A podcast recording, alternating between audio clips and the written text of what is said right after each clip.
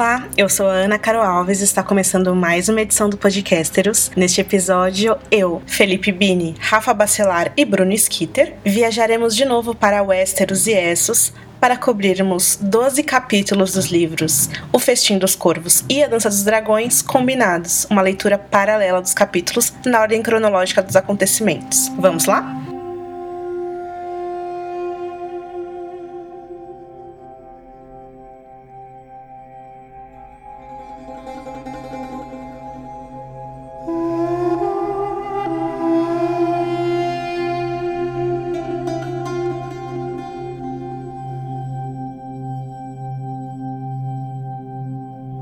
O Bini vai começar com o segundo capítulo do Sam em O Festim dos Corvos.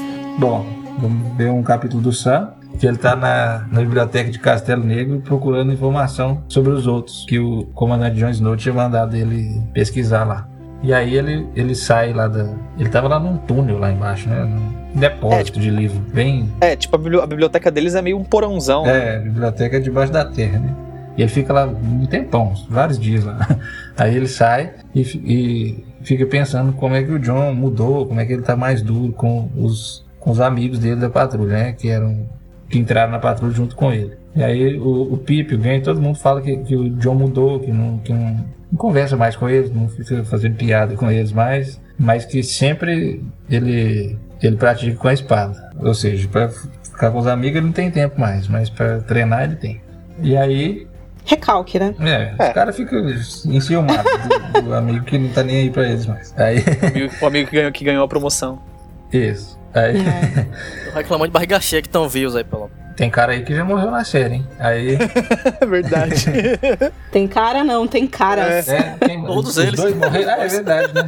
O Pipe e o Glenn, no, pelo povo do, do Sun, a gente fica sabendo que o, que o Stannis quer usar a Val, que é a irmã da Dala, que era a esposa do, do Master Raider para unir os, os selvagens e os nortens. Isso aí é até discutido naquele capítulo do John que eu tinha falado sobre ele também, que o John tenta explicar para os Stannis que isso não significa nada para os selvagens, né? Que, que a Val é irmã da Dala. Exatamente. Isso tem nada a ver. Ele acha que ele é uma princesa, não sei o que. Ele explica, não, isso aí é irrelevante pro selvagem. Ninguém não tem título hereditário, nem familiar. Né? E aí a gente sabe também que, que os Kastak foram os únicos que se aliaram aos Stannis. Isso aí a gente sabe agora pelo ponto de vista do Sam num outro livro, né? E aí o Sam encontra o John nos, nos aposentos dele e o John mostra para ele uma carta que ele quer enviar pro, pro rei Tommen, falando que o Stannis é, chegou na muralha e auxiliou a patrulha numa batalha, mas que eles não não reconhecem o Stannis e a causa dele, assim, eles não se ajoelharam ao Stannis completamente, não. Patrulha tá tentando... É, tipo, rei Tommen, não é. vem aqui brigar com a gente. A gente é, só... A patrulha não toma lados, né? É, eles sempre falam isso daí. Ele não quis ficar em maus termos com o. Com Porto Real. Com Porto Real, exatamente. É, mas o Tyrion falou: toma sim, eu tô mandando para vocês quem eu quero que seja o senhor comandante. E não foi isso que eles fizeram, né? Mas tudo bem. Aí o Sam conta pro John que ele, lá nas pesquisas dele, ele descobriu poucas coisas sobre os outros, mas que tinha encontra uma citação sobre Aço de Dragão, um termo que ele descobre lá nos anais antigos da patrulha. E aí eles discutem sobre o que seria esse, esse Dragon Steel, que é o aço de dragão, e não chega a conclusão nenhuma. Um especula que, seria a mesma coisa que aço valeriano. Nenhum dos dois entra em mais detalhe e não, se chega a nenhuma conclusão definitiva sobre isso. Não. E aí depois eles conversam sobre a Melisandre, a Melisandre quer usar o Mance, o Mance Raider, para fazer magia de sangue com sangue de rei. E o filho dele também. E aí o John conta pro Sam que ele quer é, enviar a Goiva para longe da muralha. Junto com, com o Aemon e o próprio Sam para a cidadela para que ele se torne um mestre porque vai precisar dele lá na, na muralha, né? O John tá pensando na frente. E aí o Sam fica aterrorizado com essa perspectiva aí, porque uma vez ele tinha falado com o pai dele, com, com o Randall, que queria ser um mestre, e o pai dele ficou puto e encolerou o Sam numa, numa cela durante três dias, simplesmente pela sugestão disso. Você é, quer corrente? Toma corrente. Falou que nunca um filho de, da casa Tarly ia ser mestre da cidadela, nunca ia pra, pra Vila Velha. E aí o John fala que ele tem que ir sim, que tá ordenando ele aí e que o Sam fala, não, vou conseguir, não posso fazer isso, não posso afrontar meu pai, não sei o que, sou covarde. Aí o, o John fala com ele, dá uma ordem para ele que nunca mais vai se chamar de covarde. É que tem uma diferença bem grande que a gente às vezes se esquece, né, do Sam da série com os livros. Que o Sam dos livros, ele se acha um bosta o tempo todo, né? Ele fica suando e chorando o tempo todo por ele ser quem ele é, assim. E aí, o, no dia seguinte, tá todo mundo se preparando para ir para Atalaia Leste do Mar, que, onde eles vão encontrar um patrulheiro chamado Dairon, que é um cantor que vai seguir viagem com eles para tentar recrutar outros membros para patrulha. E a Goiva pede pro John que ele encontre uma nova ama de leite pro, pro outro bebê. Não para de chorar, né? É. E isso aí é o John mandando talvez os, os únicos dois amigos de verdade que ele tem pro outro lado do continente. Não só amigos de verdade, como os caras mais inteligentes, não só da muralha, como de toda a Westeros, que é o Sam e o Aemon. O filhinho do rei, né? Pô, assim que eu vi a Goiva chorando, eu já já imaginei essa parada dos bebês aí. Sério? Pô, me, me pegou, me pegou. Eu acho que esse capítulo tem uma das frases que mais definem o Sam e o papel do Sam na história, que a gente se lembra muito do Sam de Senhor dos Anéis. Tem uma parte que ele tá ele, o Pip e o Ed Doloroso reclamando que o John tem mais tempo para eles, o John só tem tempo para espada e tal. E aí o, o Sam pensa, a Long Claw a garra longa é feita de aço valeriano, mas eu não sou. Tem uma outra frase que eu anotei aqui desse capítulo que acho que é o Pip que fala, quando eles estão comentando sobre o fato de que a Melisandre quer dar o bebê do Mance Raider pra, pra fogueira. E ele fala o seguinte termo que eu gosto muito: ele fala, é sangue de rei para acordar um dragão. E algo interessante ainda sobre o Sam, quando ele está. Quando ele vai dar o feedback pro John sobre as coisas que ele tem estudado e tal, ele fala pro John que o que ele aprendeu lendo é que é, ele viu menção de crianças da floresta, filhos da floresta, dando pra Patrulha da Noite é, centenas de adagas de vidro de dragão durante a Era dos Heróis, ou seja, muito tempo. E que os outros, quando eles costumavam vir, tudo ficava frio e tudo ficava escuro. E eles cavalgavam animais mortos e ele ouviu algo sobre aranhas de gelo. Esse negócio de aranhas de gelo me arrepia até hoje.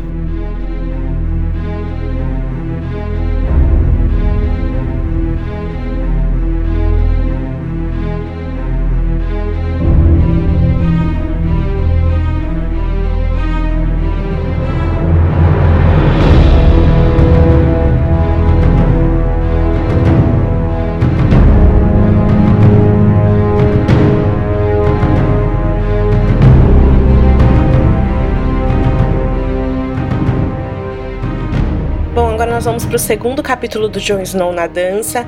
É, esse capítulo que a gente vai falar agora, ele é um capítulo gêmeo ao capítulo do Sam que a gente acabou de ler, ou seja, é, é o mesmo, o que acontece ao mesmo tempo na cabeça do Jon e o que acontece ao mesmo tempo na cabeça do Sam. A gente viu o que aconteceu na cabeça do Sam e agora a gente vai ver o que aconteceu na cabeça do Jon. E o do Sam foi em dos Corvos e o do Jon vai ser Dança dos Dragões.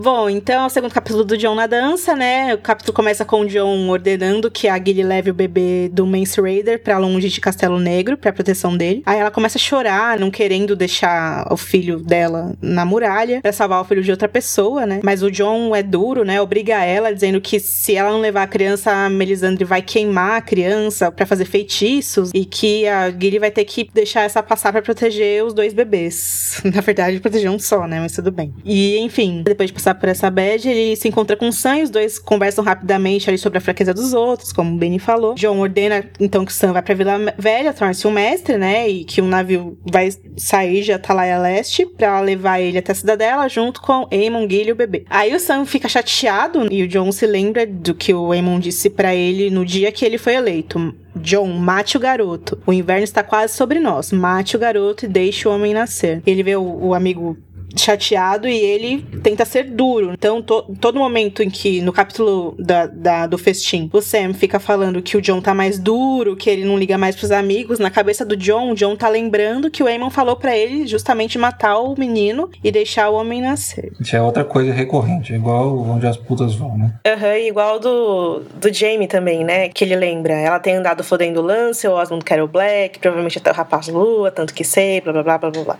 E se eu olhar para trás, estou perdido. É. então o John começa lá a fazer a ronda por Castelo Negro. Depois, mais tarde, ele descobre que dois cavaleiros de Stannis foram vistos cavalgando para o sul. Isso aí, se eu não me engano, é porque mais tarde a gente vai descobrir que eles foram tratar com os Karstark, né? Daí na manhã seguinte, o John acorda para ver o, o, amigo, a Gilly e o Aemon partirem. Depois ele se encontra com um patrulheiro chamado Bedwick e ordena que ele vá para Marca Gelo com uma guarnição de homens para cuidar do castelo, para impedir que os selvagens ali tomem os castelos abandonados que pertencem à patrulha. E o John pretende colocar homens em cada um dos castelos abandonados. É, o Benny já tinha falado isso, né? É, porque é o mesmo capítulo, né? E aí o John tem a ideia de colocar o Janus Slint para cuidar de guarda gris, né? Ele convoca o Janus e ordena que ele vá pro castelo para restaurar, limpar e cuidar da floresta ao redor, que, tipo, tá nascendo várias florestas dentro dos lugares e acabando com tudo. Ele fala, velho, você é um inútil, um, um cara que enche a porra do meu saco, eu vou te dar um pouquinho de poder, pelo menos um castelo para você cuidar. Mas na cabeça do Janus não é isso que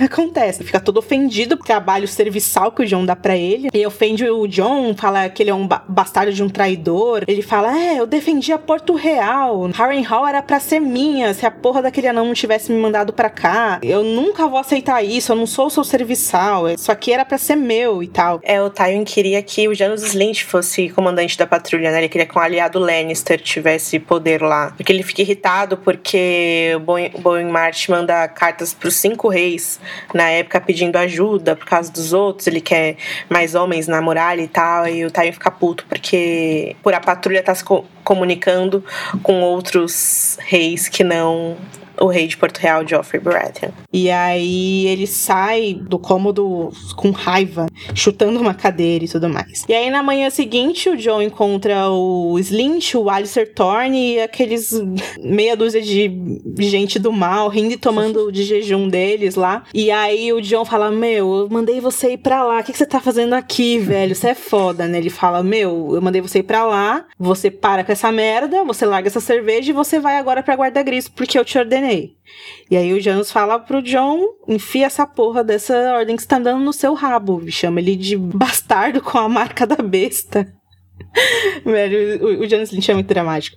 E aí o John fala, ah, então tá. Então, gente, por favor, peguem esse filho da mãe, leve ele pra muralha para ser enforcado. E aí os patrulheiros começam a pegar o Slint pelos braços tal. E o John é. Mudei de ideia.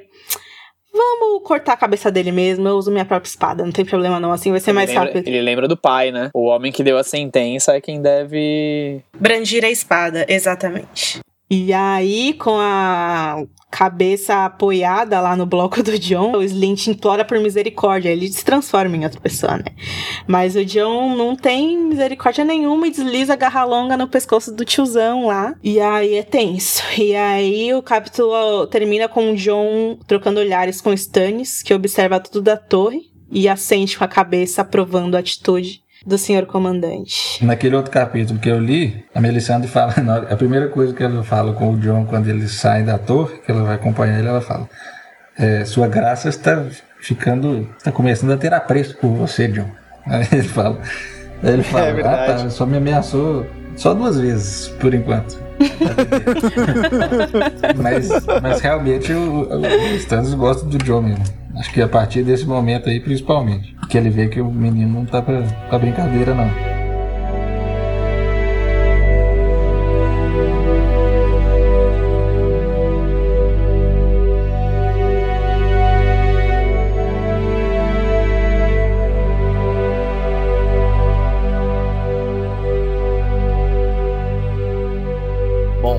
Voltando para o Festim dos Corvos, nós temos o primeiro capítulo de Arya. E vemos ela indo a caminho de Bravos, né? No, a bordo do, da filha do Titã, que é o navio lá, enfim. Ela tá indo em direção a Bravos. Ela pediu ao comandante para levar ela, ela pra a muralha, mas ele não aceitou, né? Porque, pô, o que eu vou fazer na muralha, mano? Totalmente, totalmente fora do meu caminho. E aí ela teve que aceitar ir para cidades livres, né? Porque ela lembra que Círio Forel era, era de Bravos e que Jaquen esteve lá, né? Porque foi ele que inclusive deu a moedinha para ela e falou que se um dia ela estivesse lá, ela poderia usar a moeda e tal. E aí, decorrer dessa, dessa. No início desse capítulo, assim, durante a viagem, a gente vê que vários, vários homens no navio têm medo dela tal.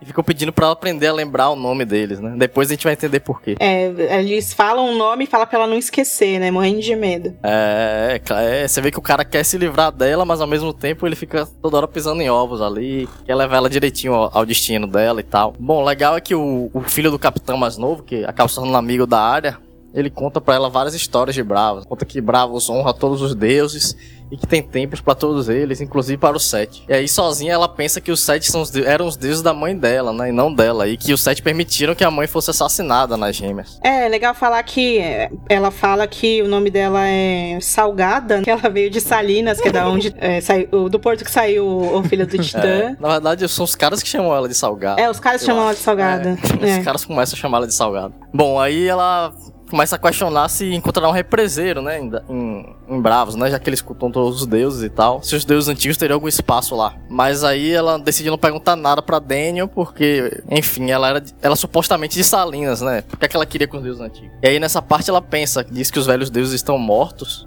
assim como a mãe, o pai, Rob, Bran e Ricon. E ela lembra-se de que o pai dela disse para ela uma vez que quando os ventos frios sopram, o lobo solitário morre e a alcateia sobrevive. Só que na verdade o que aconteceu foi tudo ao contrário, né? A, foi ela que sobreviveu, a loba solitária, e todos os lobos da, da alcateia tinham sido capturados, mortos e esfolados. Daniel também conta que, que a cidade foi fundada pelos cantores da lua, que trouxeram as pessoas para aquela terra quando fugiam dos dragões de Valíria. Eles então chegam ao porto da cidade, onde a área conhece o Titã de Bravos, né? A gigantesca estátua lá que fica na entrada da cidade. E ele vê que a cidade, ele vê que, o, que a estátua é enorme e tem seteiras, tem seteiras nos braços para atacar qualquer um que tente entrar sem permissão. Quando eles chegam perto, o Titã solta um rugido assustador, e aí a área lembra que a velhama disse que os, os bravosianos alimentavam o Titã com carne rosa de garotinhas bem nascidas.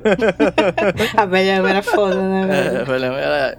E aí ela fala que mesmo que isso fosse verdade, o Titã não ia querer nada com ela, porque além de ser quase uma mulher feita, ela é uma coisinha magra e sem sal e que não ia satisfazer a fome de um gigante. É muito legal quando eles estão chegando, assim, ela vê de longe, ela fala: Ah, a estátua do Baylor com certeza é do mesmo tamanho dessa, não, tem graça nenhuma. Aí eles vão chegando perto, chegando perto, o negócio é gigantesco e mega assustador. É, inclusive foi uma das, foi uma das coisas que a série fez de melhor, acho. é. Cara. Ficou muito bom.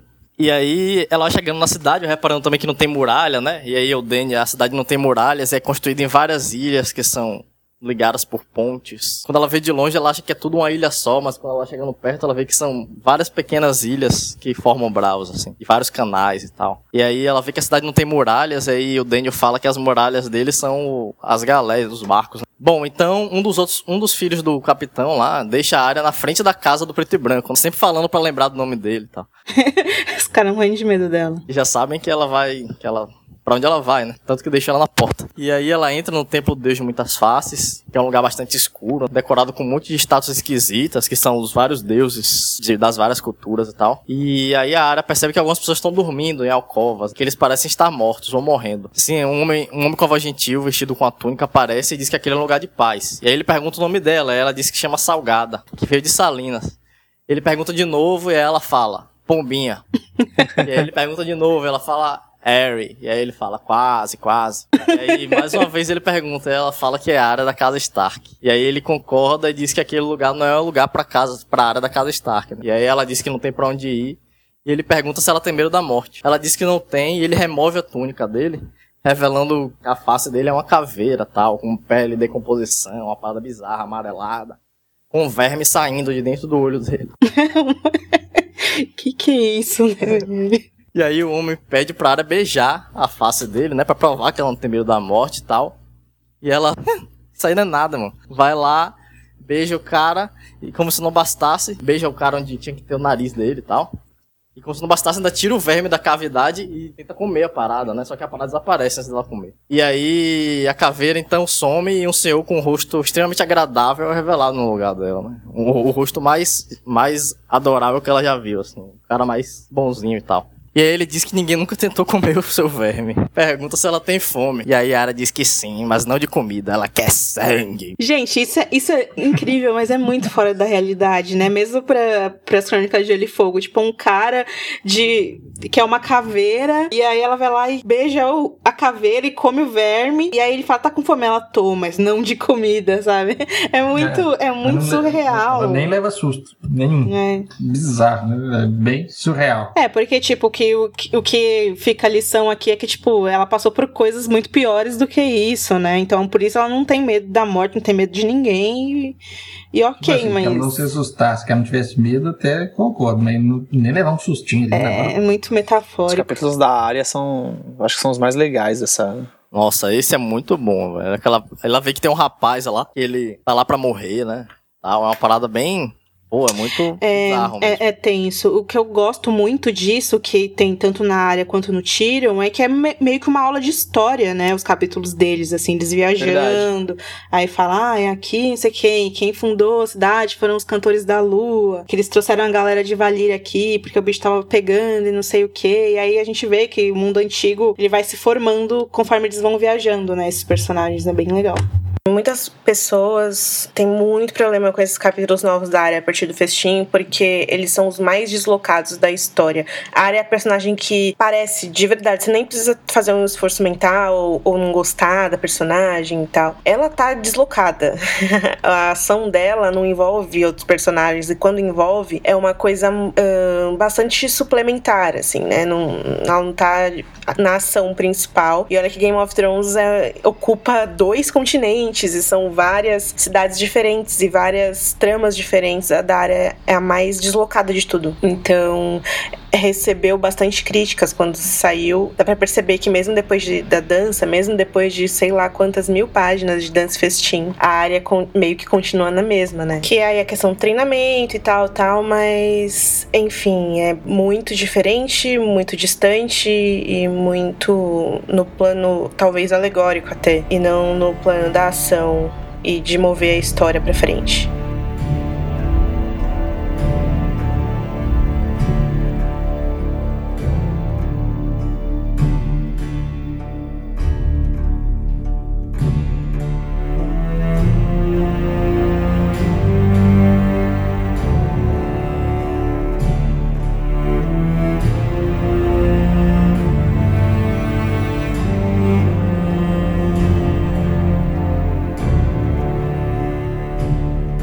Gente vai voltar então pra Westeros e pro Festim dos Corvos.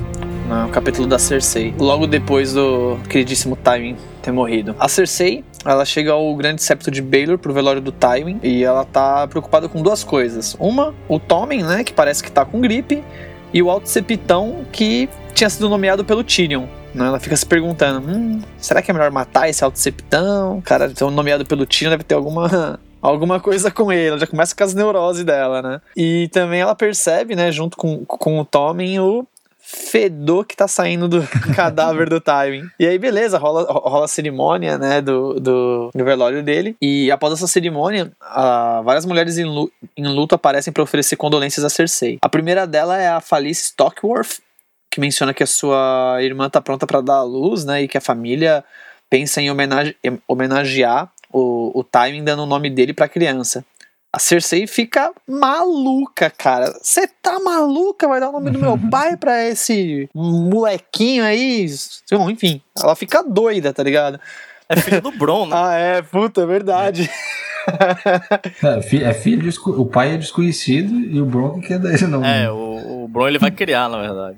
Porque a moça foi estuprada lá durante o. Sim, durante o tumulto de Porto Real, que rolou depois que a Marcela foi pra Dorne e tal. Daí depois dela vem o Lancel, né? O Lancel Lannister, o, o primo lá. Ele ainda tá com aquela aparência de homem morto. É, do Blackwater ainda, né? Ele tá mausaço. É, ele ficou zoadaço por causa da, da, da briga lá. E aí ele começa a, a falar pra ela que, que ama ela, né? Só que ele tem a, a nova, a nova fé dele, agora ele tá bem devoto ao Sete e tal.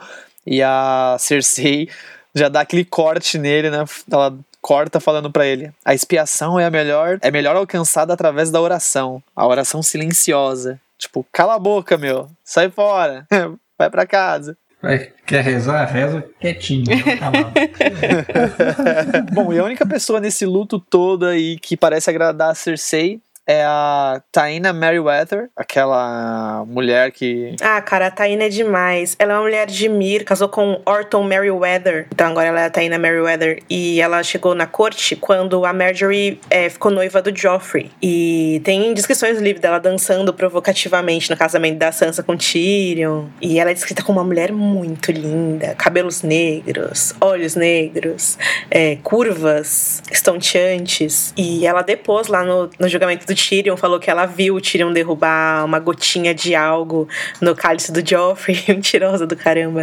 Ou seja, tem, tem, tem algo de errado aí com ela, você sabe. E ela fica na barra da saia da Cersei, elogiando a Cersei o tempo todo, falando com a Cersei o tempo todo, e elas meio que viram migas, né? Ela promete que todos os seus amigos das Cidades Livres foram notificados para observar e procurar Tyrion. E aí a Cersei já gostou, né? Beleza, tá todo mundo de olho. Ô, Rafa, finalmente a gente vai falar do Pantano de Mir. Depois de tantos podcasts, a gente sempre falava, né? Pantano de Mir. Aguardem que em breve falaremos do Pantano de Mir. Bom, e aí o, o, é lógico que as coisas não podem ficar. A Cersei não pode ficar felizinha ali falando com a amiguinha dela. E o nosso amigo Mace Tyrell se aproxima e já vem trazer a notícia que o seu tio Garth tá a caminho para assumir as funções de mestre da moeda. A rainha regente, não querendo ver outro Tyrell no pequeno conselho, conta que o Giles Rosby já aceitou o cargo. Aí o Mace fica maluco e a, a mãe dele, a, a Rainha dos Espinhos, a Olina, também já fica meio assim e fala, pô, mas o Tywin queria que o Garth fosse o, o mestre, né? Mesmo assim, não, não tem conversa com a Cersei. Daí a, a, a Olina comenta, né? Tipo, já que, tá, já que tá dando ruim aqui, né? Estão tirando o cargo da nossa família. Ô, tá, tá meio fedendo aqui, né? O que que tá acontecendo, tá ligado? E a Cersei fica pé da vida com ela e já começa a demonstrar que ela quer a mulher longe, né? Mas a, a, a Olina já deixa claro que, meu, só vou sair de Porto Real assim que a Marjorie se casar com o Tommen. Então começa a rolar aí nessa, nessas conversas, começa a rolar uns conflitos meio bizarros, assim, entre eles, né? A Cersei já começa a dar patada em todo mundo. Daí, saindo do septo, ela, a Cersei, né, volta pra Fortaleza Vermelha, junto com o Gael Roseby. Daí, nesse momento, ela pede para ele ser o mestre da moeda. Bom, tudo bem, ele aceita, né, mas você já percebe que ela só queria tirar o, o, o, os Tyrell da jogada. E tudo bem, beleza, ela resolveu esse problema. De volta no, aos seus aposentos, o Kyborn vai visitar ela lá, né, e conta que descobriu dentro de uma cela do castelo uma moeda de ouro que é da época que os Gardeners comandavam a, a Campina. E aí, vixe, a Cersei fica louca, né? Tipo, certeza que os Tyrell tavam, ajudaram o Tyrion a fugir, mataram meu pai. Ela já fica pilhada, para variar. A gente tá vendo que tá tudo errado e a Cersei, ela se acha uma gênia, né? Tipo, pô, agora, agora descobri quem matou. Não, pois é. A gente viu durante, Foda. sei lá, três livros o Tywin fazer coisas inteligentíssimas, né? Mover as peças ali. É, fazer aliados enfim, de um jeito muito sutil. E ela pega e pergunta pra véia: Ah, então, quando que você vai embora, hein? tipo, do nada, é, assim, né? Muito escroto. Mo deixando bem claro que ela não quer a mulher lá. Não é assim que se faz, né? Enfim. Ela não manja, né, das, das politicagens. Daí o, o Kyburn pergunta pra ela se ele pode fazer experimentos com o corpo do, do Sir Gregor, da, com a montanha, né? Que tá quase morrendo lá nas celas negras. Ele argumenta que ele é mais adepto dos estudos da morte do que qualquer um dos maces da cidadela. Ela concorda, fala: beleza, faz o que você quiser com ele, mas eu preciso mandar a cabeça dele assim que ele morrer pra, pra Dorne, porque meu pai prometeu. Beleza. Daí, depois de um tempo, o tio Kevin se reúne com ela para jantar, né? Ela tinha, ela já estava pedindo esse jantar aí para conversar com ele. O tio vai para lá, pouco contente, e a Cersei pede para ele ser mão do Tommen, né? Lógico, já que o Jamie recusou, então vamos, vamos falar com o tio. O Kevin, primeiro, ele tenta convencer ela para fazer o Mace Tyrell como mão, né? Porque, tipo, meu, você não pode ser inimiga dos Tyrell, né? Aproveita que os caras estão aqui e fortalece essa união. Em seguida, é, ele fala que preferiria ficar em casa e ajudar o. Em casa não, né? E ficar lá em Derry, no castelo que o. Do Lancel para ajudar ele a, a, tomar o controle do castelo lá, porque o menino não tá legal, né? O menino tá passando maus bocados depois do da Blackwater. Aí conversaram, conversaram e depois de um tempo ele fala que beleza, eu assumo o cargo de mão né, o, o Kevin falou, desde que você saia de Porto Real e volte para Castle Rock. O que, que, que você acha, né? Você ficou maluca. Para de estragar as coisas aqui. Mesma coisa que ela fez com a Lena. É. Exatamente. É, mano, ela ficou doida, doida, doida, doida. Ela começa a ameaçar o Kevin, dizendo que ele tá traindo, né, o, o, a família e tal. E aí ele aconselha ela a nomear o Randall Tarly ou o Mattis Rowan como mão. Né? Tipo, meu, pega os vassalos do Tyrell, sabe? Tipo, você tá fazendo errado. Ele tá tentando dar uma aula pra ela e, e, e, mesmo assim ela tá ignorando. Né? E ela fica mais e mais irritada, acusa ele de abandonar, de abandonar o Tommen e tal. E aí ele, meu, tá indo embora, né? Chega, essa conversa não vai mais levar. Não vai, vai mais levar a nada. E quando ele tá indo embora, ele revela para ela que sabe quem que é o pai do Tommen. Ah, mas todo mundo sabe, né, Kevin? Pelo é. amor de Deus. Só que ninguém pode falar na cara dela, né? Esse é o lance. Fica aquele clima, aquele clima tenso. Né? maneiro, né? É, é, é, a, é a nossa amiga Cersei maluca, né? Fazendo tudo errado. Tipo, ela teve uma oportunidade aí, meu, uma oportunidade de ouro de aprender com, com, com o Kevin, que sempre teve do lado do Tywin, né? Tipo, e, e ela tá jogando fora tudo isso daí para fazer do jeito dela e. Ela tá mostrando que ela não tem sutileza nenhuma, né? É. A, a ânsia dela de demonstrar que ela não é fraca, que ela tem poder, ela faz tudo sem pesar nada. Cersei mostrando a sensibilidade de uma porta. e o Kyburn se aproveitando para fazer coisas loucas. O Kyburn já ficou amigão. Já, já, já broderão.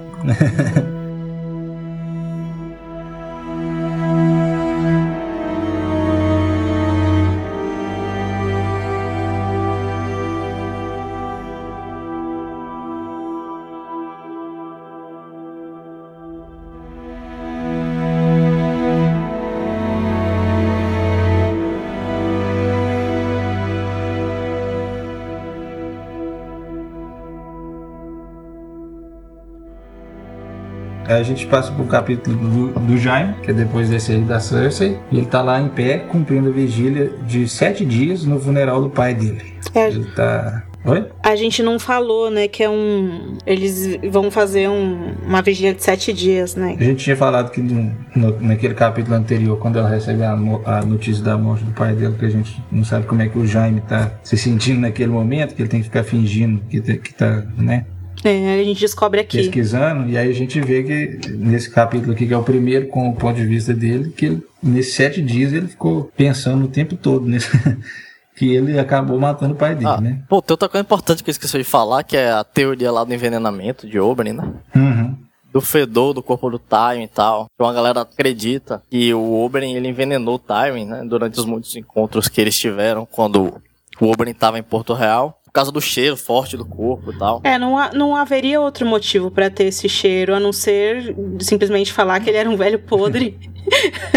Há motivos, é, é para mostrar justamente aquela questão de que ele era um humano, né? Que ele era um é exatamente isso, um humano fudido, que ele, no final das contas não cagou ouro, ele era um humano é, normal. Ainda mais aonde ele aceitou, aonde o, o Tyrion acertou aí a flecha, né? E... É muito, em O Festim dos Corvos é muito citado o cheiro do corpo do Tyrion, né? Faria sentido, mas essa teoria foi é, desacreditada, né, pelo, pelo Hélio do Westeros.org, então... É, a teoria é, é razoável. Eu, não, eu, não, eu, sou, eu sou meio neutro quanto a ela. Dentro do mar de Benjen e Dario e Euron, né, cara, ela é legal. Exatamente, ela tá num nível bem razoável.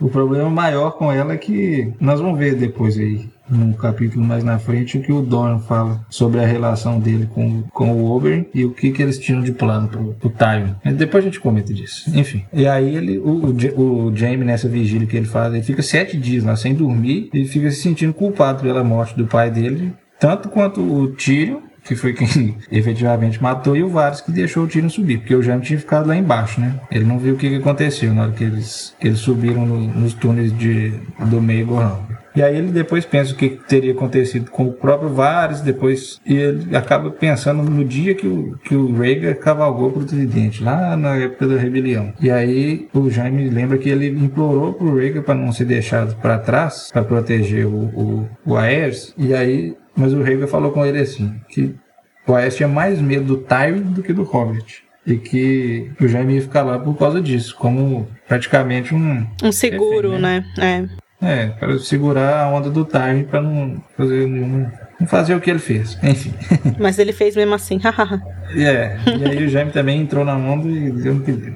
E aí ele lembra que o Rhaegar tinha falado com ele que antes de ir pro Tridente, ele falou assim: "Quando essa batalha terminar, eu pretendo formar um conselho. Muitas mudanças serão feitas. Mudanças serão feitas.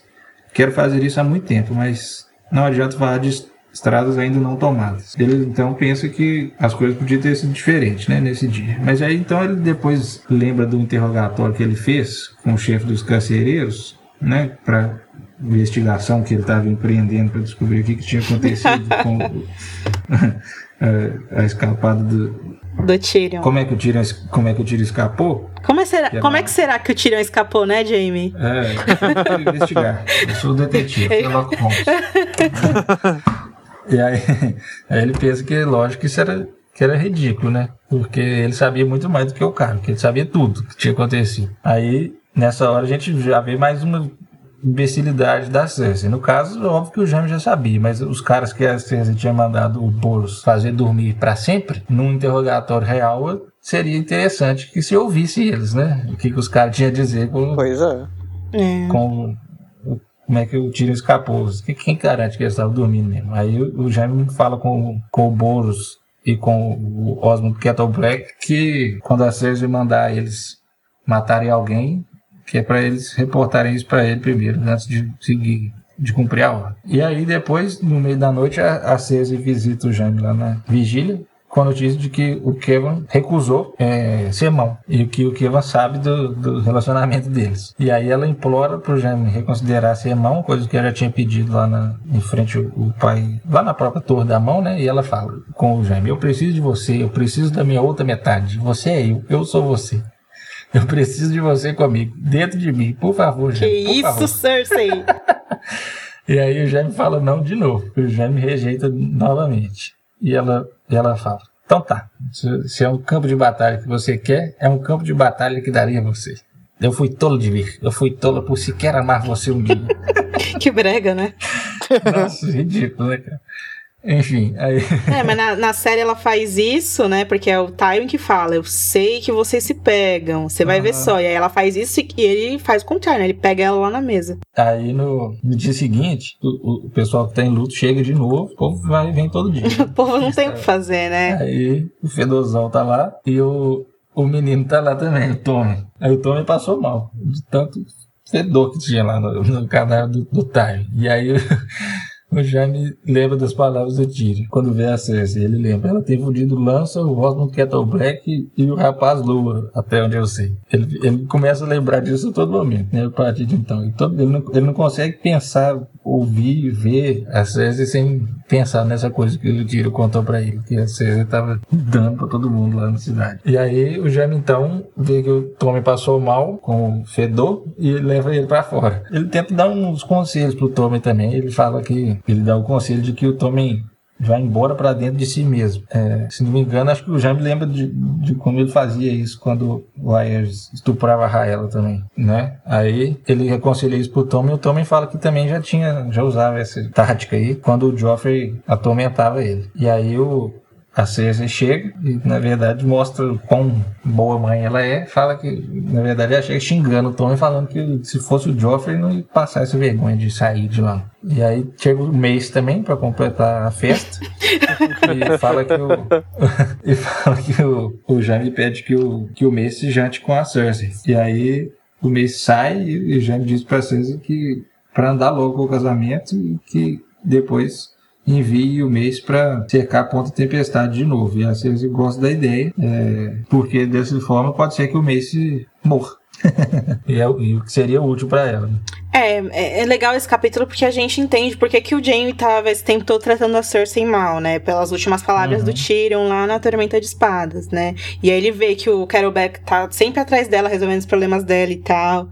E aí ele fica com aquilo na cabeça, né? Ela tem fudido Lance, o Osmond Carol Black, rapaz lua, pelo que sei e tal. E é engraçado porque a Tormenta de Espadas, ela super redimiu o Jaime e tal. E aí quando chega o Festim dos Corvos, você vê que o, tem um pouco do regicida ainda nele, né? Que é aquela pessoa que toma decisões é, por vias tortuosas, né? Tipo, ele, fa ele faz amizade ali com o mês, tenta acertar isso, mas ele pretende mandar ele para cercar a Ponta Tempestade e assim dar uma oportunidade para Cersei poder governar é, já, já, já, livra um, um, sujeito forte de Porto Real ali, né? Já mina o poder dos Tyrell, que são uma grande ameaça.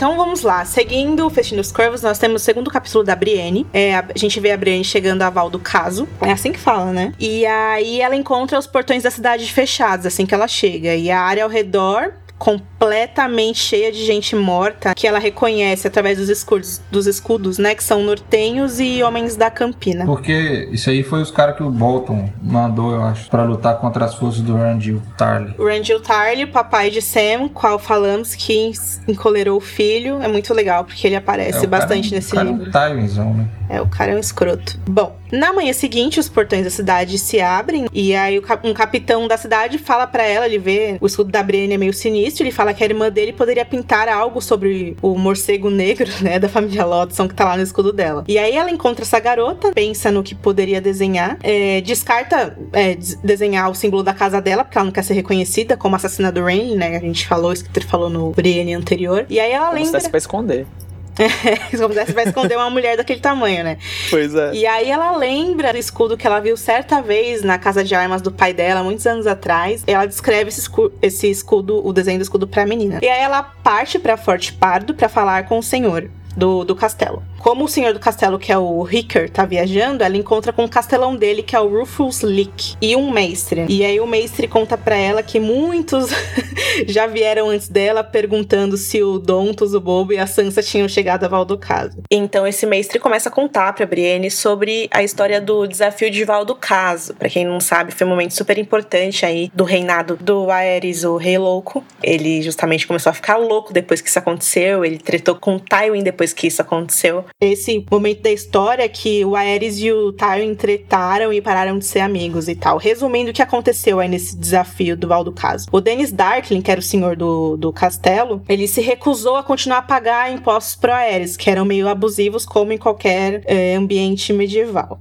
E aí o Aerys ficou puto e resolveu lidar com isso sozinho, em vez de seguir os conselhos do Tywin, e foi aí que os dois começaram a se distanciar. É, muitos falam que quem convenceu o senhor de Valdo Caso a enfrentar o Ares dessa maneira foi a mulher dele, que era Serala, uma mulher vinda de Mir, e diziam que ela sussurrava é, no ouvido dele algumas coisas erradas e tal. E aí, enfim, o que aconteceu nisso tudo foi que o Dennis Darkling tomou o Ares como refém, é, quando o Tywin Lannister, que era a mão do Aerys no momento, ele cercou, cercou o Forte Pardo, o Darkling ameaçou matar o Aerys se ele se avançasse mais, e aí o Tywin acabou indo embora. E aí o Aerys, quando ele foi capturado, um membro da guarda real importante acabou sendo morto, que era o Gwen Gaunt. Bom, e aí a treta acabou quando o Barristan, o ousado, sempre ele, entrou, né, em Forte Pardo e re conseguiu resgatar o Aerys. É, mas aí, essa altura, o rei já tinha matado quase todos os, me os membros da família Darkling Hollard, né?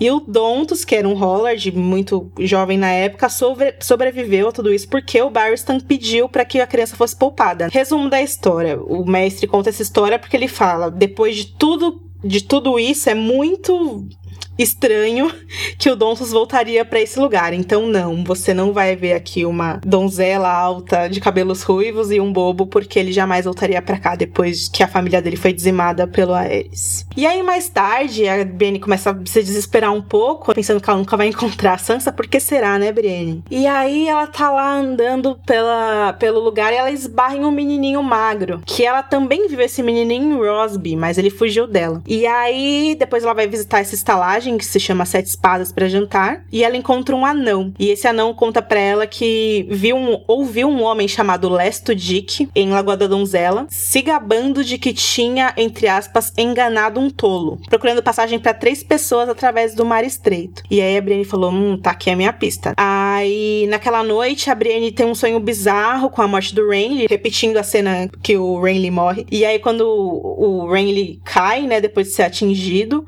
ela vê que o corpo é do Jaime. Sinistro. E aí, enfim. No dia seguinte, a Brienne pega o escudo dela, pintado com o símbolo que Tancelli havia pintado pro Duncan Alto. Olha aí. É, a gente falou muito disso no Dunk Egg, né? A gente vê que muitas coisas são citadas lá, são citadas aqui no Festim dos Corvos, porque os livros foram publicados na mesma época, né? E aí, enfim, ela agora com o, estudo, o escudo do Dunk, segue pra Lagoa da Donzela, e passa pelas ruínas do castelo Hollard, né? E aí ela ouve um cavaleiro e ela fica com medo de ser o Shadrish. Foi assim que a gente disse que era o nome dele, não lembro. É, eu falei Cedric, mas eu não sei também qual que seria a pronúncia certa. Que é o cara sinistro lá, que a gente já falou que tava atrás da Sansa também, enfim. E aí ela percebe que na verdade não é ele. Quem tá seguindo ela é aquele garoto lá que ela esbarrou lá atrás. E aí, depois de muito apertá-lo, ela descobre que ele é Podrick Payne. E aí o menino pede para ficar com ela, né, na esperança de que se ela encontrar Sansa, ela poderia levá-lo de volta pro Tyrion. E é isso, galera. É tipo 11 páginas pra Brienne encontrar o pódio. O que, que mais acontece? E contar uma história bizarra sobre o dia que o Aerys matou um monte de gente. É, esse aí é tipo aqueles outros que vocês falaram do, do Tyrion e da Arya que conta a história. Esse aí pelo menos tem um contexto por é. trás, né? E, se, e sem contar que é sempre legal a gente ouvir a história do Barristan. Pelo menos eu sempre gosto.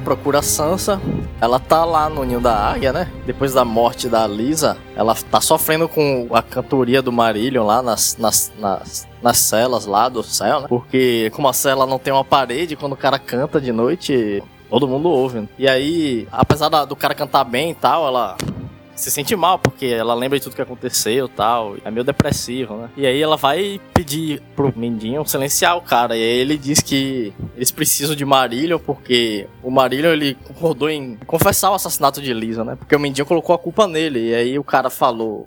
E em troca da voz e da vida dele, o Marillion aceitou endossar a história do Mindinho ali. Pra poder convencer os senhores do Vale, né? Os caras os, os cara tiram o olho dele e uns dedos dele. Mas mas deixa. É, ele pediu. Ele, ele quis a vida dele, né? E a voz dele. Uhum. Pra poder, pra poder colaborar com o plano do Mindinho e tal. Confessar o assassinato de Liso. Meu, é engraçado que todos os cantores, os bardos de Crônicas de Gelo e Fogo são pessoas horríveis. O Martin odeia músicos, né?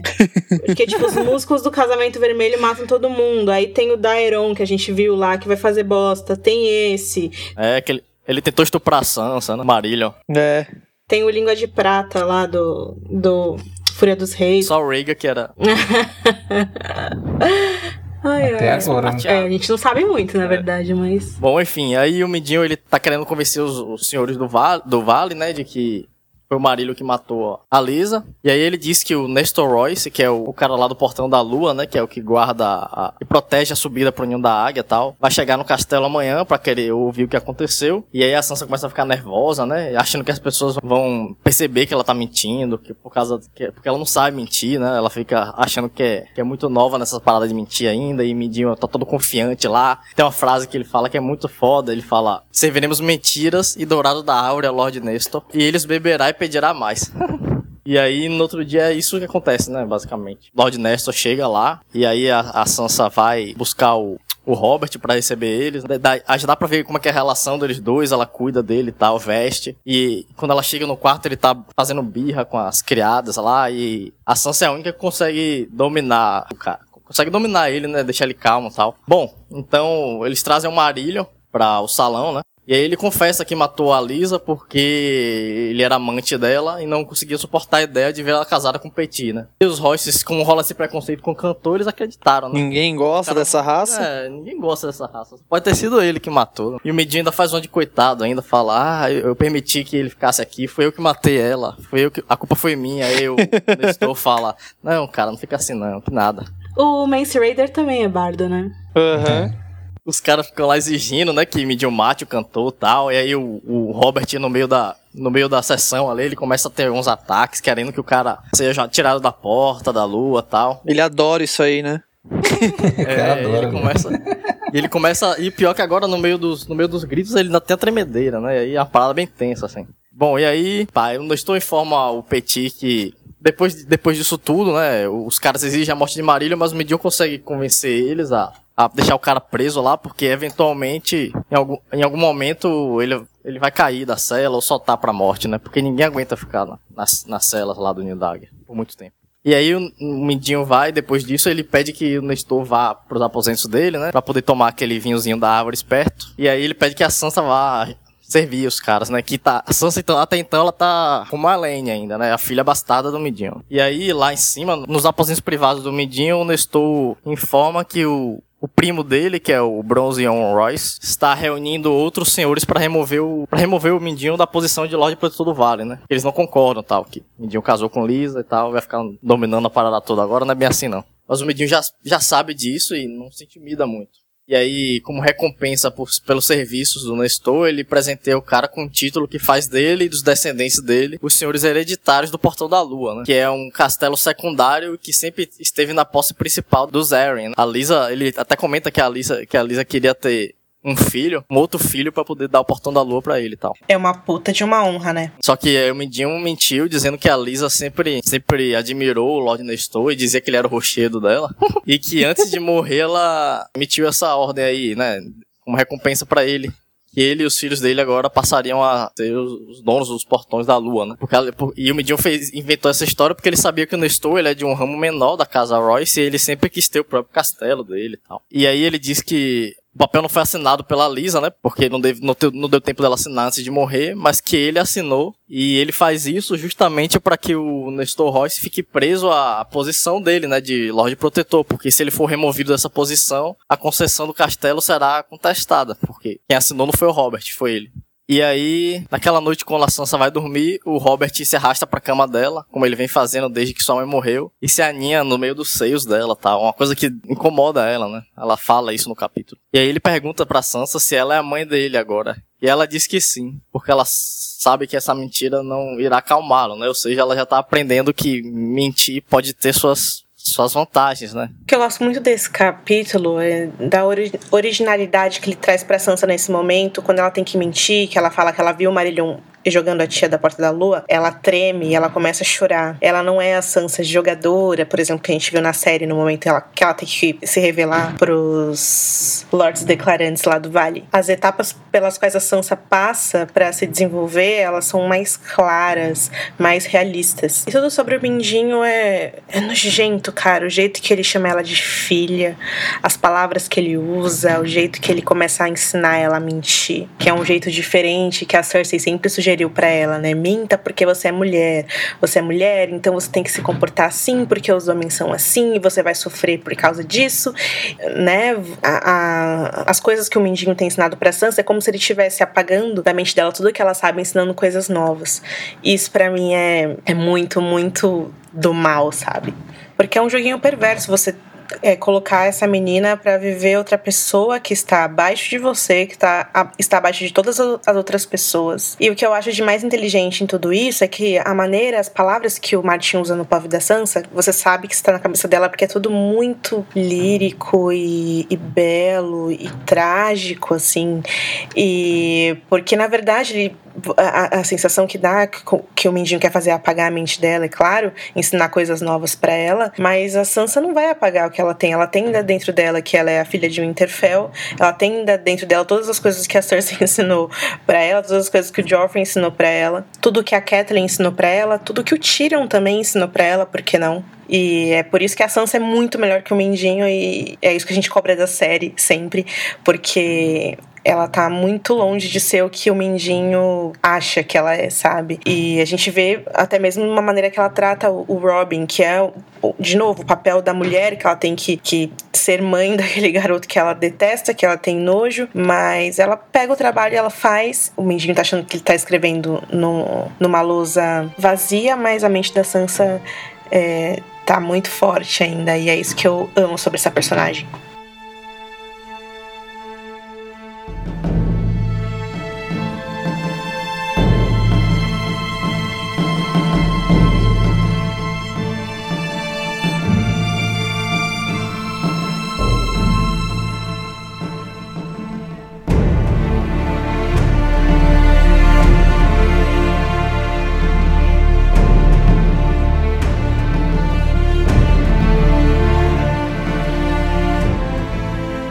Próximo capítulo também do festim, a filha da, Lu, da Lula gigante, né? A gente vai pegar aqui o primeiro capítulo da Asha. A Asha, ela tá em Ten Towers, né? Na, é, 10 torres aqui em português esperando os homens que a apoiam chegar. A festa tá quase no fim né, e há um monte de Harlaus no salão, mas não o suficiente das outras casas. Tô imaginando a É, festa. pra lá e pra cá, tá? Só eles. Não, mas os caras estão, tipo, se, se batendo com as É. canecas na cabeça. Esse, esse é o sinônimo de festa pra eles. É, esses Harlows que ela vê, Harlow é a casa que é, comanda 10 torres, né? Uma da- das famílias mais é, nobres e mais poderosas das Ilhas de Ferro. E esses Harlows que ela vê aí são os homens que trabalham pra eles, justamente. E vendo vários desses Harlows, ela sabe que ela jamais teria o apoio que ela merece, que ela procura ali, porque eles, claro, vão querer que o senhor deles, que é o tio dela, é, seja ali o novo rei das, das Ilhas de Ferro, não ela. Ela já tá ligada. Daí ela pede pra, pro Três Dentes encontrar comida pros seus homens e pros seus, prisio- e pros seus prisioneiros. E em seguida, ela procura pelo seu tio Roderick Harlaw, o senhor de Harlaw. O Roderick Harlow, ele é irmão da mãe do Tian e da Asha, né? A Alanis Harlow. Ah, e ela encontra ele, lógico, na torre do livro lendo. Ah, Roderick Harlaw ama os seus livros e é por isso que ele tem o apelido de O Leitor. É, o que a gente tem que entender aqui é que é o único, possivelmente a única pessoa que sabe ler ali. Ele é um erudito dentre selvagens, dentre vikings, enfim. Ah, em nome da,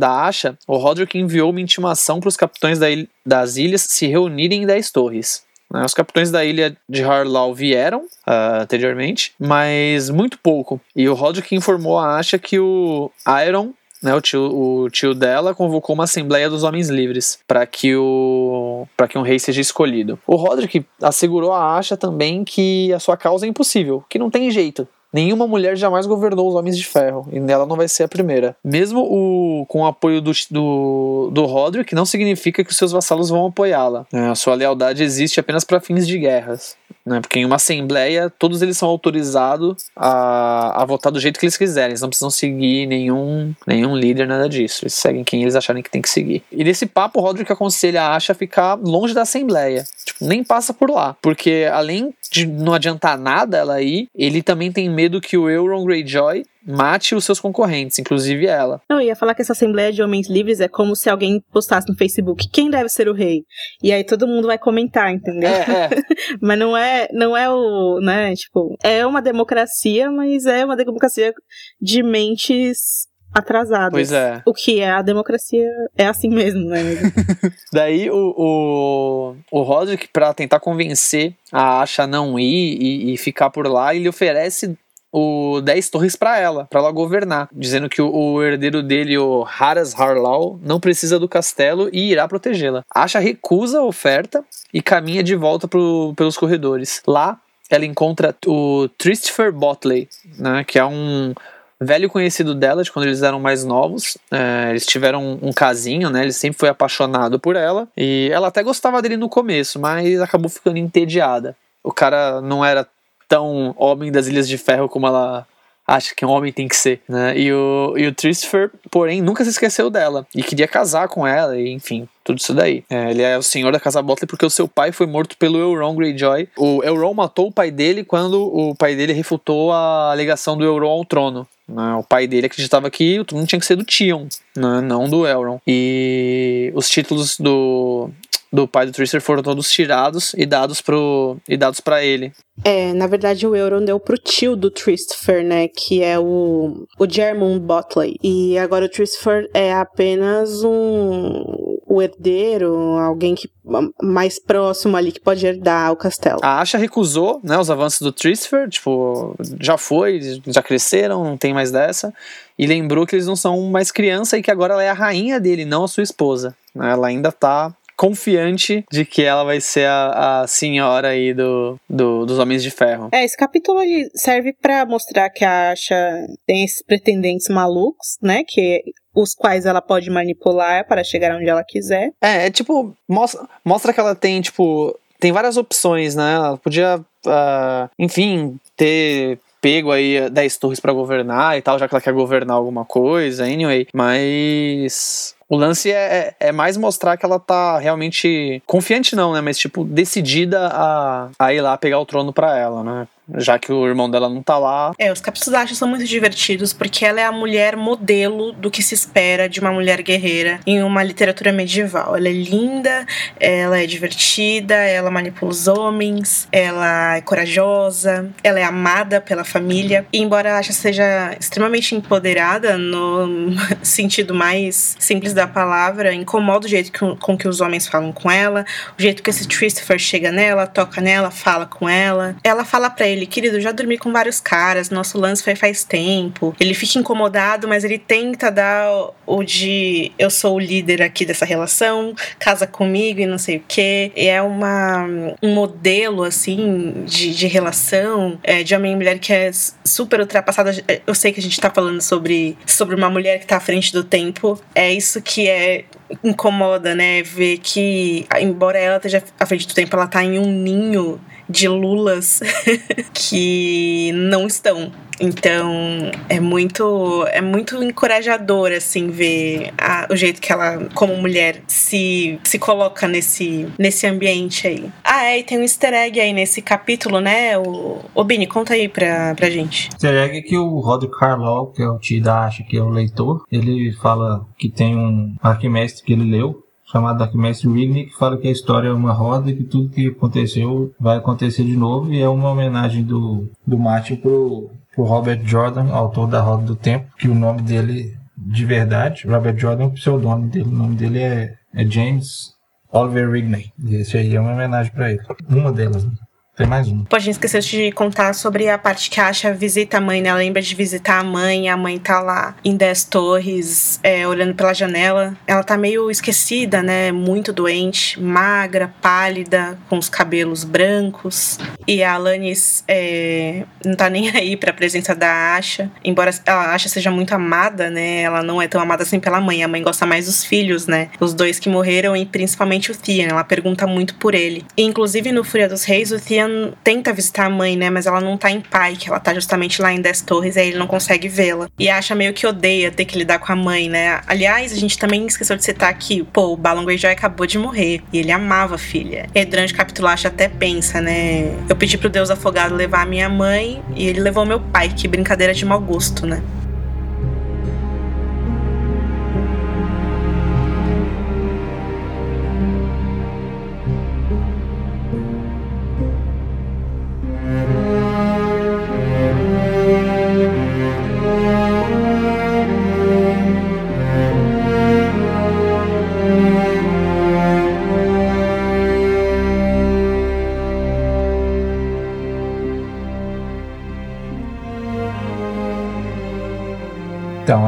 Volta pro Tírio, continua naquela grande viagem dele lá com o Ilírio. E aí ele finalmente acontece alguma coisa mais interessante que ele encontra com o, no meio da viagem lá dele por Andalus, ele encontra com dois caras, que são o Haldon, meio mestre, e o Rolly, Duckfield. E aí o Lee apresenta esses caras pro, pro Tyrion. Apresenta o Tyrion pra eles como um anão chamado Iolo. Na verdade, ele não apresenta ele como o nome que ele queria lá do. Todos esses nomes são estúpidos, né? Iolo, Ugor Hill.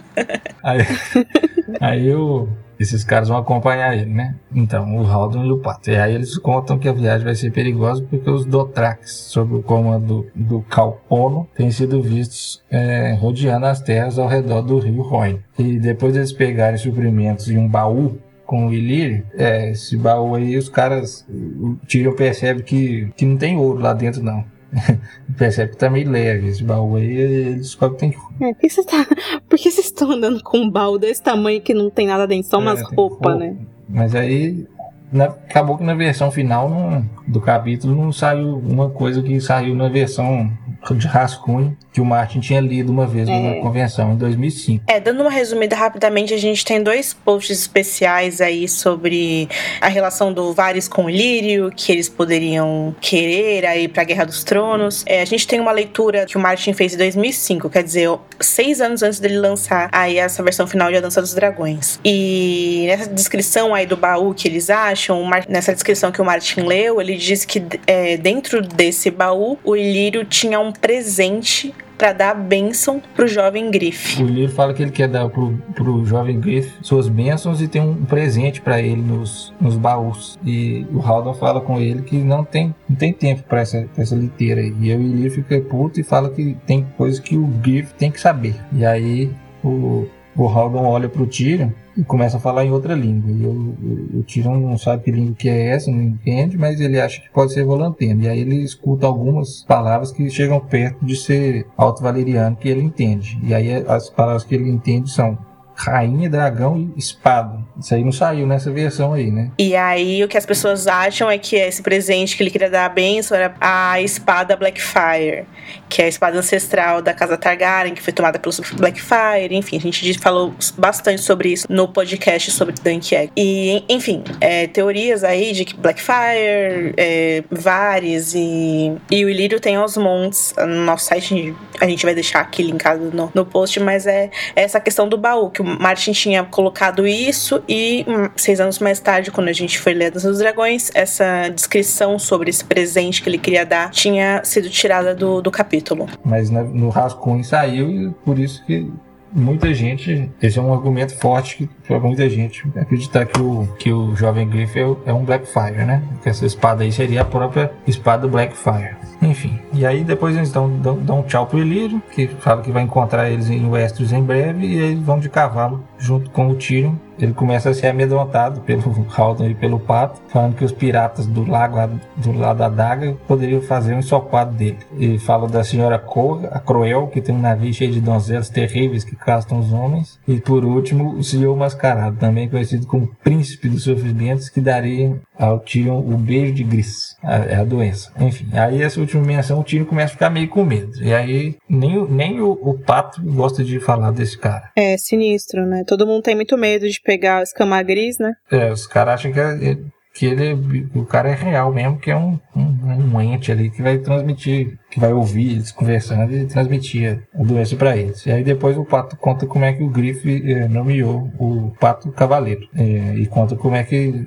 a origem dele também, né? Que ele morava na Campina, trabalhava num castelo lá, era servo num castelo, mas um dia ele quebrou, praticamente quebrou as pernas e costela do filho do, do Lorde do castelo e teve que fugir e se juntou à Companhia Dourada e depois o Grifo, o Grifo nomeou ele cavaleiro. Depois o Tyrion pensa nessas coisas aí do baú, de novo, tudo mais, e depois lembra do Time, como é que o, Time não deixou ele, quando ele é mais novo, viajar pela cidade livre, uma coisa que ele sempre queria e não pôde. Ele, lia os livros do Maravilhas e Maravilhas feitos pelo homem, mas ele nunca pôde viajar, e agora ele está viajando aí. E depois, no dia seguinte, eles chegam ao, ao pequeno Roine, em Goyandroy, que era antigamente um um lugar muito bonito, antes de chegarem os valerianos com os dragões que destruíram tudo.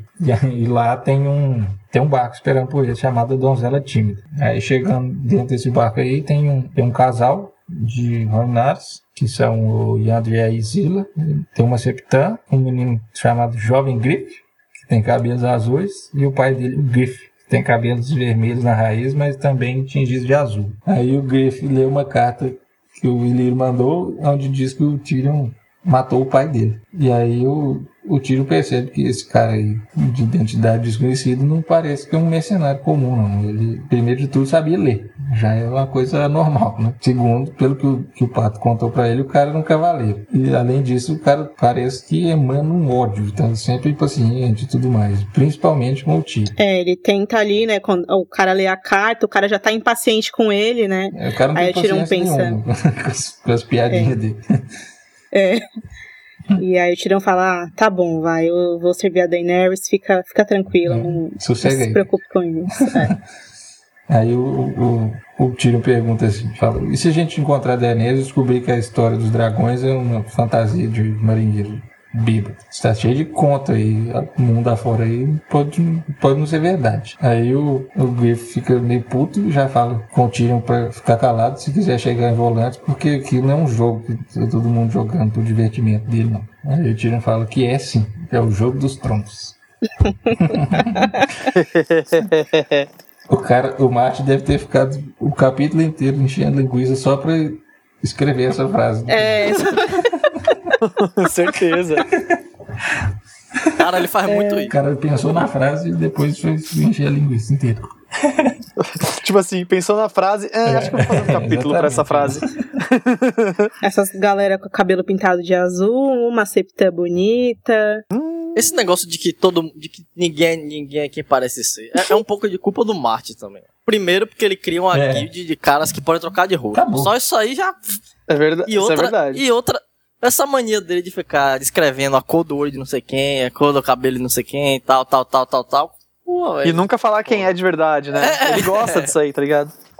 Exceto quando ele erra, né? O cara escreve errado e ninguém começa a teorizar em cima. É, ainda tem isso, né, cara? Que ele erra a cor do, dos olhos e aí a pessoa, pô, ó, o olho dele tá, tá roxo, tá Targaryen, acabou. É, ele erra até a descrição do quadril das mulheres, né? A anca da mulher tá maior. Uh. Tá grávida. É um Meu Deus, o herdeiro. O herdeiro de Rob Stark. É café no Meu Deus.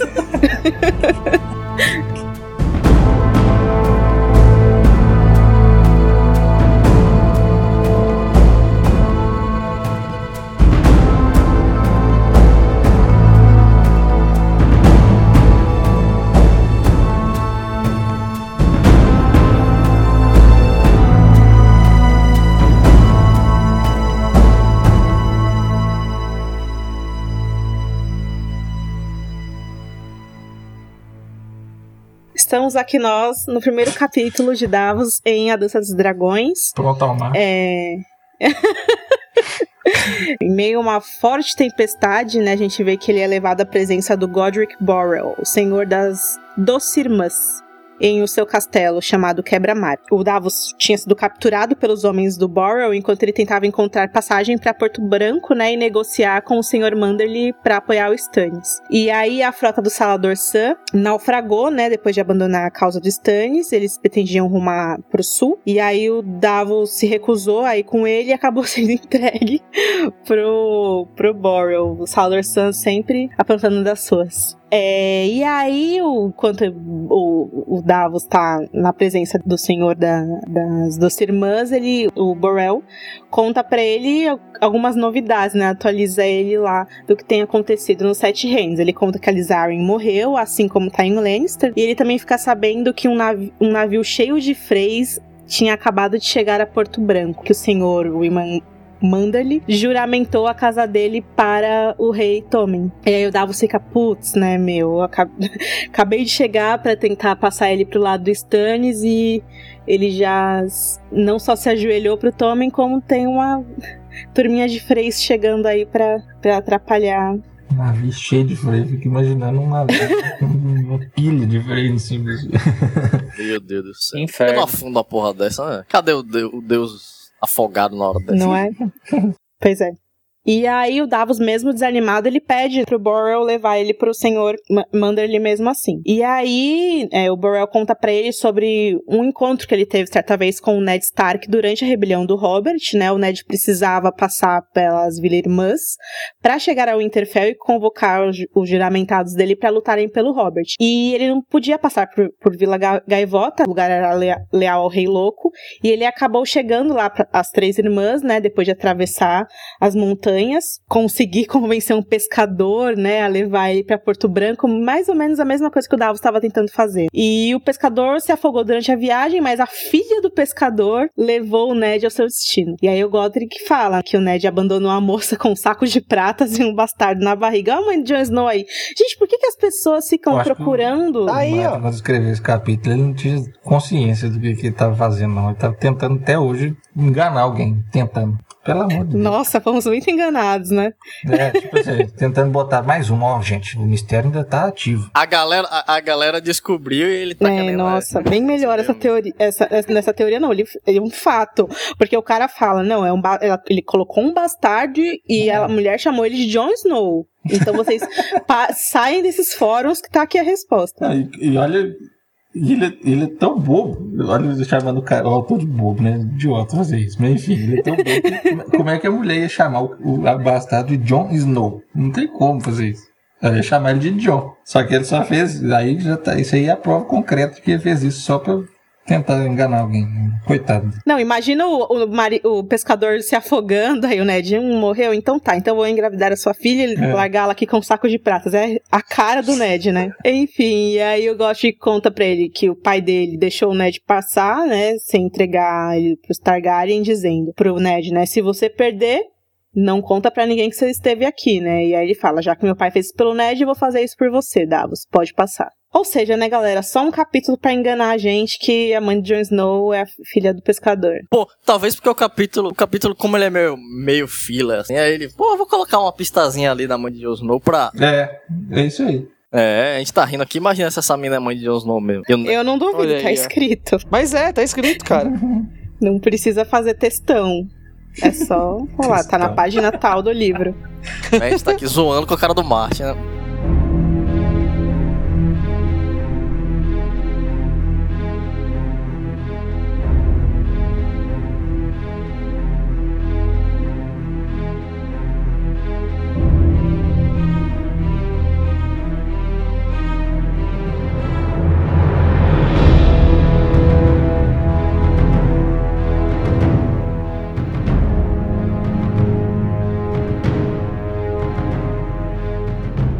Castelo Negro, a Melisandre tá, tá lá fazendo os preparativos pra queimar o Mance Raider, né? Em uma, em uma gaiola que é feita com os galhos da Floresta Assombrada e tal. Mesmo com o John pedindo, né, pra que ele seja poupado. Quando vê a gaiola, o Mance começa a se desesperar, implorar por misericórdia, né? Ele nega que é rei, nega ser quem é várias vezes e acusa a galera lá de bruxaria e tal. Mó covardão. Não parece o Mansa, né? Putz, eu achei estranhão nessa hora também. E aí, além de queimar o Mance, a Melisandre também queima o berrante de Joramun, né? Pra que a- aquele berrante lá, que supostamente derrubaria a muralha. E pra impedir isso, ela vai e joga o berrante na, na fogueira também. Enquanto a gaiola queima, o John ele ordena que os arqueiros atirem em Mansa, né? Pra que ele não fique sofrendo, né? Na hora de morrer. Porque ele foi o homem da patrulha da noite, apesar de ter desertado. Bom, a Melisandre então proclama para os selvagens ali presentes que Stannis é o verdadeiro rei. Azor Ahai renascido. E aí ele exibe a espada dele, a luminífera, né? Pegando fogo lá. E promete que todos que servirem ele vão ter comida, terras e justiça. Os portões da muralha então são abertos e a maioria dos selvagens em cativeiro começam a se aproximar para se ajoelhar diante de Stannis, alimentando a fogueira com um pedaço de represeiro, oferendas dos antigos deuses para alimentar o fogo de Rolor. Bom e Macho então diz que é errado deixar milhares de selvagens, milhares de selvagens ao sul da muralha, né? Já começa as tretas aí. Bom e Macho vai lá e diz que é errado deixar os selvagens ao sul da muralha e tal, porque os selvagens são inimigos tal do, do, do- dos patrulheiros. Ele acha melhor selar os portões e deixar os selvagens defenderem e servirem do lado norte da muralha. E aí muitos homens da patrulha também começam a resmungar contra John, né? Dizendo que ele tomou o lado de Stannis na Guerra dos Tronos. O John nega tudo, mas diz que o resultado da guerra não ficou muito claro agora que Tywin Lannister está morto. E aí ele vai, cansado, né? Compartilha um copo de vinho com o Clidas, que é o intendente lá, que toma conta do Mestre Aemon. E ele diz que Mestre Aemon mostrou uma passagem no Compêndio Jade, no Compêndio Jade, que é um livro, descrevendo a luminífera com uma espada brilhante e terrivelmente quente. E aí que ele observa que a espada de Stannis, embora ela brilhe muito, ela não produz calor nenhum, né? Tadinha da Melisandre. né? É, e no capítulo dela a gente vê que é tudo no bice dela mesmo. É, mas o, o mínimo que você espera é que ela se ligue disso aí, né? Quando, quando o pessoal começou a questionar esse negócio do, do calor da espada aí, né? O, quando o Aemon. Pra enganar a galera, saca? Uhum. E aí, será que não é mais uma. É um negócio que a gente não tem acesso ao que que. Sim, sim, mas será que não é mais um truque dela, tá ligado? Isso, isso que eu tava. Não, isso aí eu acho que é, com certeza. Não, com certeza Ela é, mas disso, Mas assim, ela acredita genuinamente que ele é o cara, entendeu? Ela acredita que ele é, mas para os outros acreditarem, ela vai e recorre a essas paradinhas, né? O problema é que a gente não tem acesso ao que, que levou ela a acreditar, né? É, Porque tem, deve ter sido alguma visão muito muito doida. Eu acho que ela viu alguma coisa de Pedra do Dragão e só porque o Stannis morava lá, achou que era ele. Não, tem uma parada que ela repete dos dragões de pedra, acordar os dragões de pedra, fumaça e sal, e aí ela ligou o Pedra do Dragão, né? Melhor ainda que foi um rei que ela achou, né? É, acho que talvez apareceu o Pedra do Dragão pra significar a Daenerys e ela achou que era o Stannis, coitado. Pô, o cara é poderoso, né? Pretendente a, a rei, né? É, chegou lá, a Celis já curtia, já curtia Hello. É, as coisas de não magia que ela faz às vezes são mais fortes do que, enfim, simular um, um fogo na luminífera. Oh, ela queimando esse suposto Mance Raider, por exemplo, é uma cena terrível, é horrível de ler. E, enfim, ela é poderosa também no plano real das coisas, porque ela tem esse poder de convencimento que, enfim, a gente poderia aí relacionar com, com a religião na vida real também, por exemplo, né? E assim, esse na verdade é um capítulo do John, né? E é muito angustiante ver como as pessoas têm muita pouca tolerância contra outras culturas e outros modos de, de, de viver, né? A gente vê a Melisandre estraçalhando a cultura dos selvagens, os caras pegam é, partes de represeiros e jogam na fogueira para queimar a gente, que é absurdo. E ao mesmo tempo, do outro lado, a gente vê o Pip é, fazendo pouco do, do Deus Vermelho, o Bom e Marte fazendo pouco dos selvagens. Então são três, é, são três forças um contra o outro, né? Os selvagens contra os patrulheiros, os patrulheiros contra o Deus da Melisandre, o Deus da Melisandre contra os selvagens. Enfim, cara, se você for a gente vê vendo isso em retrocesso, é claro que isso não ia dar certo. E é claro que o Jon Snow ia pagar muito caro a unir aí é, essas pessoas sob a bandeira do Stannis, que embora ele fale que não, que ele não tá fazendo isso pelo Stannis, mas sim, ele está fazendo isso sob a supervisão do Stannis, então ele escolheu um rei. E isso torna tudo mais difícil ainda.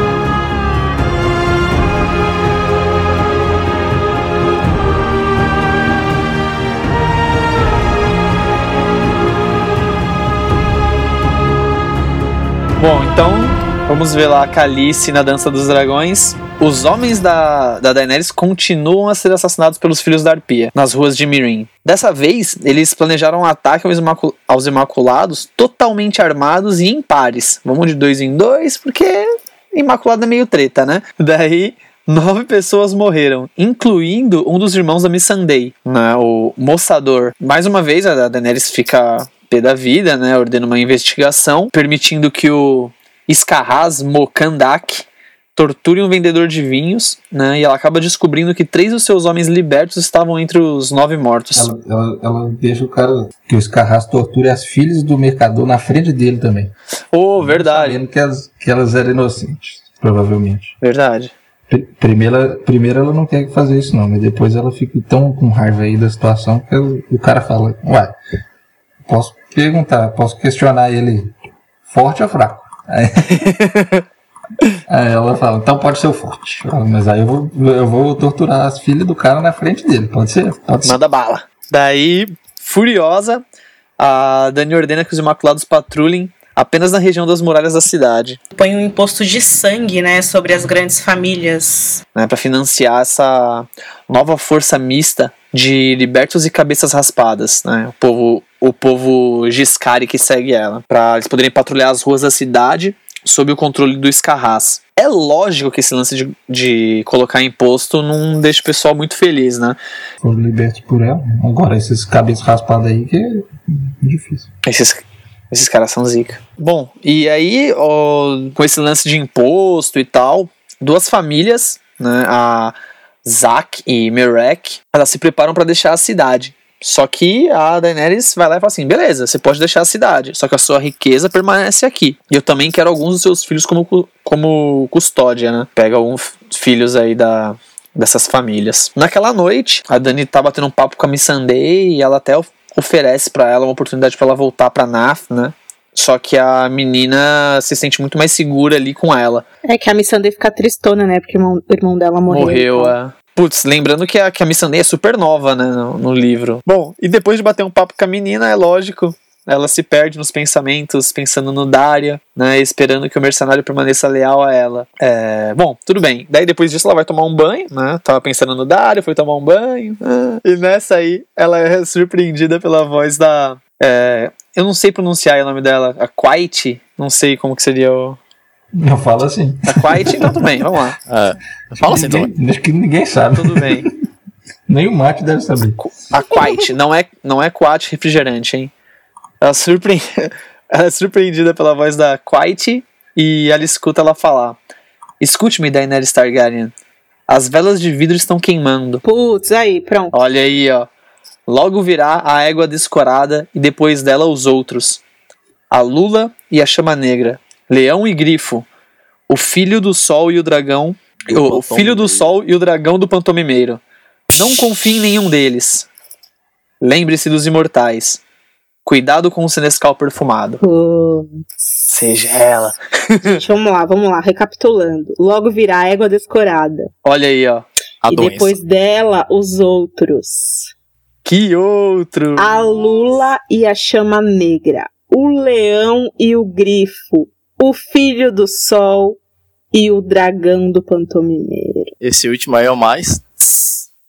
É, mas pra, pra série de TV, o leão é mais importante do que o dragão do pantomimeiro. É, Porque pra pois série é. TV é só o Leão, né? Tanto é que ele E nem tá mais lá. né? é, e o filho do sol e a Lula também não. leão. Putz, que merda. É, tipo assim, na, na a Kate ia série, chegar e falar: cuidado com o leão e ir embora. né? é, é, na série vai ser isso aí.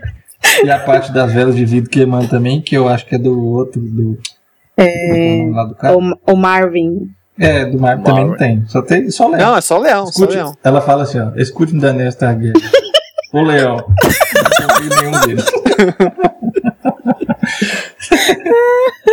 E aí, é, é lógico, né, que ela, é, depois de pedir a ela pra lembrar-se de quem é, a Quiet desaparece. Quando o sol nasce, a Dani quebra o jejum e se prepara pra mais um dia de tribunal. Daí na corte, é, ela olha com desconfiança pro Razu, o Resnak Mo Resnak, Que é, o o Sen- que é Senescal, né? É, bom, é, é que é importante. senescal, cheira bem. Importante. Ele poderia ser um traidor de quem a Quiet falou? Hum. É, é, eles citam muito isso, né? Que esses caras, eles. Eles, esses díscares, eles passam os olhos que tem uns cheiros mega enjoados e tal. Passar umas coisas no cabelo também, pra fazer uns desenhos no cabelo. Ah, é, pode crer.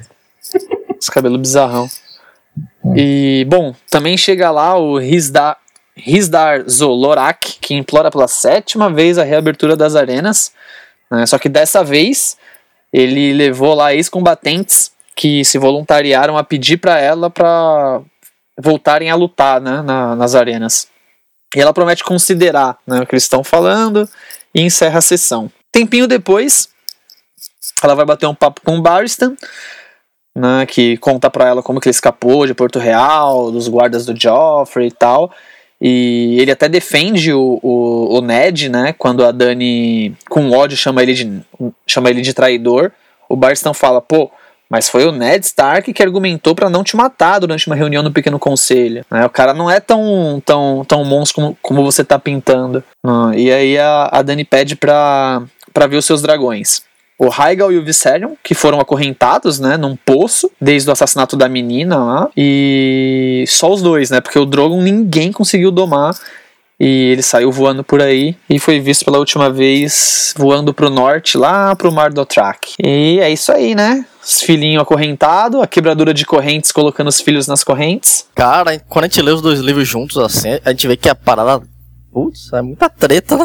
É, é, pois é. Essa parte da, da Quiet é muito legal, né? É, todas, todas as aparições dela são, são maneiras, né? Bom, então tá, né? O Barstan falando, colocando verdades aos poucos na Daenerys. a galera pressionando ela pra, pra reabrir a, a arena, pra, pra ir voltando as coisas do jeito que era. Tipo assim, pega leve, você não tá. Você não pode vir impor aí suas coisas pra gente, né? Tem todo essa, esse lance acontecendo aí nesses tribunais. E a ideia do Drogon ter fugido, né? Que a gente só descobre então. Um dragão daquele tamanho, daquela magnitude, sem ser domado, livre por aí, em contraponto os outros dois presos, como, enfim, né, não se prende animais nenhum, ainda mais desse tipo. É, Dani tá ferradíssima. Bom, e é isso, pessoal. Esses foram os capítulos da semana. Se a gente esqueceu de algum alguma coisa muito importante para vocês, que vocês não se esqueceram desses capítulos e que vocês acham que a gente devia trazer aqui pro podcast numa próxima oportunidade, comentem,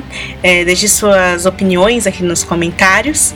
Eu, Ana, Rafa Bacelar, Felipe Bini e Bruno Skitter voltamos na semana que vem. Um beijo e até mais. Tchau, tchau. Falou, galera. Falou, galera. Tchau, galera. Se vocês virem uma donzela ruiva e alta. Passar. Anota o número do meu corvo. É.